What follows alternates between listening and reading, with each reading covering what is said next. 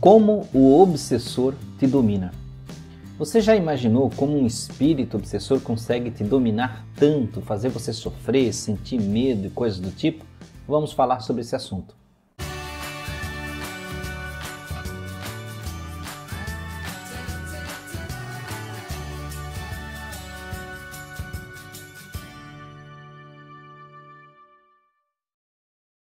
Olá, amigos do canal Aprendendo sobre Mediunidade, sejam bem-vindos. Para quem não me conhece, meu nome é Anderson Gomes. Se você gostar do vídeo, curtam o vídeo no final, não esqueçam, compartilhem com amigos e não esqueçam também que temos lives. Todas as terças-feiras temos programa ao vivo, terça-feira às 20 horas e você pode fazer perguntas e ser respondido, né, ao vivo. Bem, vamos falar sobre esse assunto que é é, a questão do espírito obsessor que tanto se fala na doutrina espírita. Né? O que, que é um espírito obsessor para você que chegou agora, você que não conhece, não sabe o que é isso? Né? O espírito obsessor nada mais é que um espírito perseguidor, um espírito vingativo. E se a palavra, né? Você entendeu bem a palavra vingativo, é porque você fez algo para ele em outra vida, em uma vida anterior. Ou até, de repente, nesta, né? E ele agora deseja vingança, ele deseja é, é, buscar de alguma forma lhe prejudicar. E esse, pre, esse prejuízo pode ser de muitas formas, pode ser a humilhação, pode ser ficar doente, pode ser perder a vida, sofrer um acidente, né? pode ser inúmeras coisas. E se você tem um espírito obsessor, se você tem certeza disso, se você já buscou esse tipo de informação junto a um centro espírita, você então deve compreender que se ele está ali, ele não está gratuitamente. Né? Se existe um, um obsessor, é porque existiu uma ofensa, existiu um prejuízo que você deve retribuir. Mas não tome essa coisa de retribuir ao espírito obsessor como um mero sofrimento. Você vai ter que provar, está aqui para isso, para provar essa vida, que você é uma nova pessoa, que você é uma pessoa reabilitada, que você é uma pessoa boa e está buscando praticar o bem. Veja que não existe relação de injustiça na obsessão. Se existe obsessor, se ele está perto de você, está lhe atrapalhando, é porque você tem um débito com ele. E, e se você se sente incomodado, principalmente é porque você ainda não aprendeu como trabalhar isso. Vejam que como um obsessor consegue dominar você. Quando eu falo dominar, gente, eu não estou dizendo incorporar tá? Não é entrar no corpo da pessoa. Primeiro que espírito não entra em corpo, tá? Ele tem uma comunicação direta, ele domina pelo pensamento, tá? Mas veja que a incorporação é um tipo específico de caso. Mas vamos falar no quesito de ele dominar você como colocar medo, você se sentir medo, você se sentir oprimido. Muitas pessoas até, claro, têm o, o medo da incorporação. Nossa, esse, esse, espírito obsessor incorpora em mim, pode fazer o que ele quiser. Não. Primeiro, tenham isso sempre em mente. Espírito não incorpora em uma pessoa que não quer, que não deseja isso. Ou ela não dá subsídios para isso acontecer. Como que se dá subsídio para incorporação no caso de um espírito tentar dominar dessa forma, ele vai tentar associar pensamentos dele com aquilo que você pensa. Ou seja, se você está triste, ele vai tentar ampliar essa tristeza lançando mais pensamentos de tristeza. E como é que ele faz isso? É um tipo de poder que ele tem e lança um raio? Não, ele vai falar no seu ouvido, ele vai lhe influenciar mentalmente, é como se fosse um amigo do mal ali, né? Ele vai ficar dizendo: "Não, você é triste mesmo, você não serve para nada, você é burro, você não, não, não tem talento nenhum, se eu fosse você, ia embora.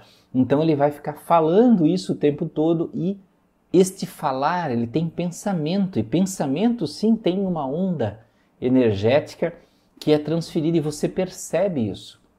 E se você já está triste, você é influenciado por essa onda de tristeza que ele passa. Então essa tristeza se potencializa, tá? É, existem outros tipos de influência. Vejam que aí, se você está nesse tipo de influência, o que, é que você faz? Tira o foco do pensamento daquilo que atrai o obsessor, daquilo que dá ferramenta para ele. Então, se você está triste, você percebe que tem uma influência amplificando aquela tristeza. Parece que dentro da sua cabeça tem vozes o tempo todo dizendo: é, você é triste, você não presta. Mude o foco mental pense em outra coisa, vá brincar, vá é, é, ouvir uma música, vá jogar um jogo, vá assistir uma TV, vá conversar com outras pessoas, fazer qualquer coisa que mude o teu foco e force essa mudança de foco sem parar. Né? Porque os espíritos também desistem, né? Chega uma hora que ele vê assim, não, essa pessoa é muito resistente, eu não consigo, né? Outros, outras formas de espírito se dominar. O medo.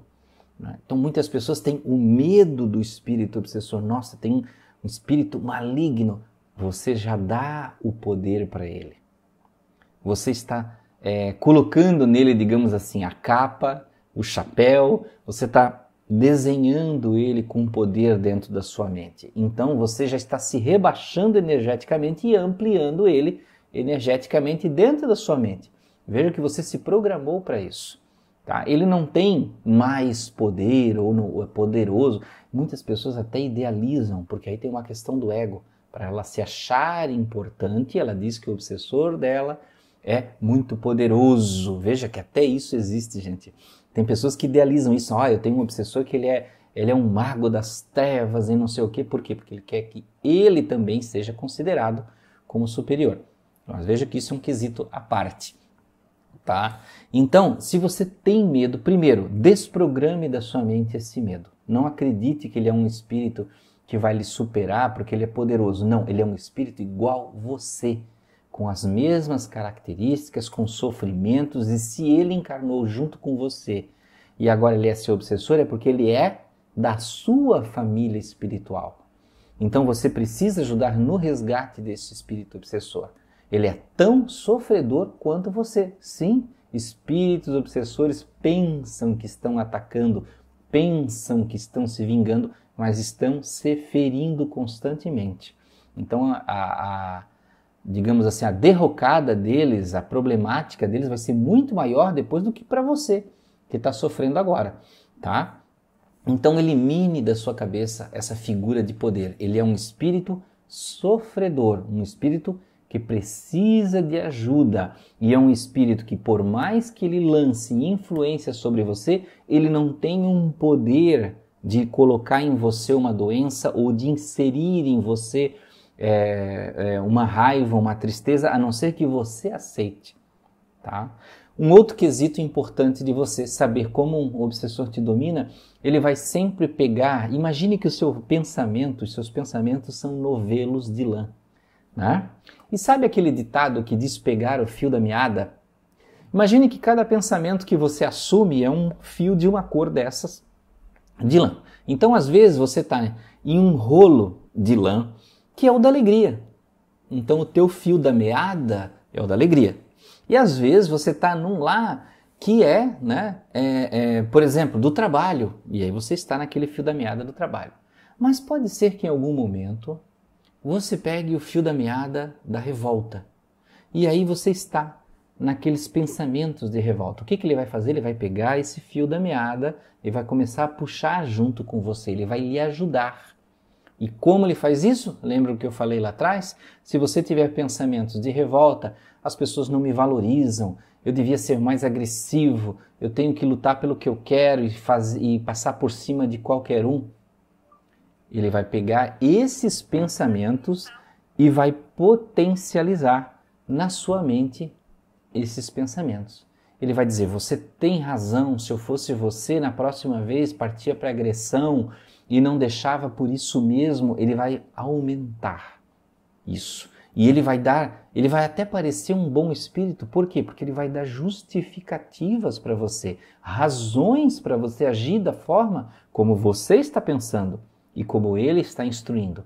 Então ele vai dizer: você merece ser valorizado, você precisa ser exaltado, olha só quantas coisas boas que você faz. Ele vai até parecer ser um, ser um espírito bom mas ele vai estar sempre incentivando o mau comportamento. Vejam que espírito obsessor nunca incentiva o bom comportamento. Ele sempre vai incentivar o mal. Se é uma tristeza, ele vai te empurrar mais para baixo. Se é depressão, ele te empurra mais para baixo. Se é ódio, ele te empurra, ele te, te potencializa esse ódio. Tem pessoas que chegam a ficar fortes com o espírito obsessor. Numa hora de uma briga, de uma agressão, ela se sente tão potencializada pela, por aquela razão que o obsessor dá e ela fica mesmo é, energeticamente, fisicamente forte. Tanto que existem casos de relatos que as pessoas precisaram ser seguradas por três, quatro pessoas, pessoas que nem tinham é, é, uma compleição tão forte, mas para ser contida precisaram de várias pessoas. E aí que está o problema, porque a pessoa se associa ao pensamento do obsessor. Ela se, passa a se sentir bem com a força do obsessor. E aí onde é mais difícil tirar o obsessor de perto dela. Porque ele quer a, a pessoa quer a presença do obsessor e o obsessor quer a presença daquela pessoa. Só que ele não está ajudando, ele está cada vez mais criando situações na vida dela de forma a prejudicar. E como você acaba com isso? Como afasta o obsessor? Não, nunca a solução é afastar. Porque afastar você está dispensando a sua responsabilidade de recuperar aquele espírito. A sua responsabilidade é fazer o bem o máximo que puder e mudar de foco quando tiver pensamentos e comportamentos ruins. E aí você vai estar demonstrando, ensinando aquele espírito que você é uma pessoa modificada, que você é uma pessoa diferente. E quanto mais você persiste nisso, quanto mais você pensa em amor, em afeto, em caridade, em fazer o bem, é, em buscar o seu equilíbrio, mais você se incompatibiliza com as energias do espírito obsessor. Até chegar um ponto que ele vai ficar distante, não longe, ele vai te observar. E ele vai saber que não tem acesso mais aos teus pensamentos. Mas ele vai ficar tentando esperar um momento que você escorregue, porque veja que isso não é uma chave que você desliga e pronto. O obsessor nunca mais volta. Não, ele vai ficar ali porque ele vai tentar esperar um momento de você escorregar. E aí onde você vai ter que ter o famoso orar e vigiar, né? E você vai ter que buscar manter sempre o equilíbrio. Talvez você escorregue aqui e ali, isso não é um problema. Não é um problema. É uma questão de você sempre ter resiliência. E aí vai chegar um momento que talvez ele diga não. Isso não é mais viável. Olha só como essa pessoa mudou. É outra pessoa. Não é mais aquele que me feriu, me machucou, que me prejudicou. Eu não posso fazer isso com uma pessoa que faz o bem para tanta gente. E aí, o laço da obsessão está cortado.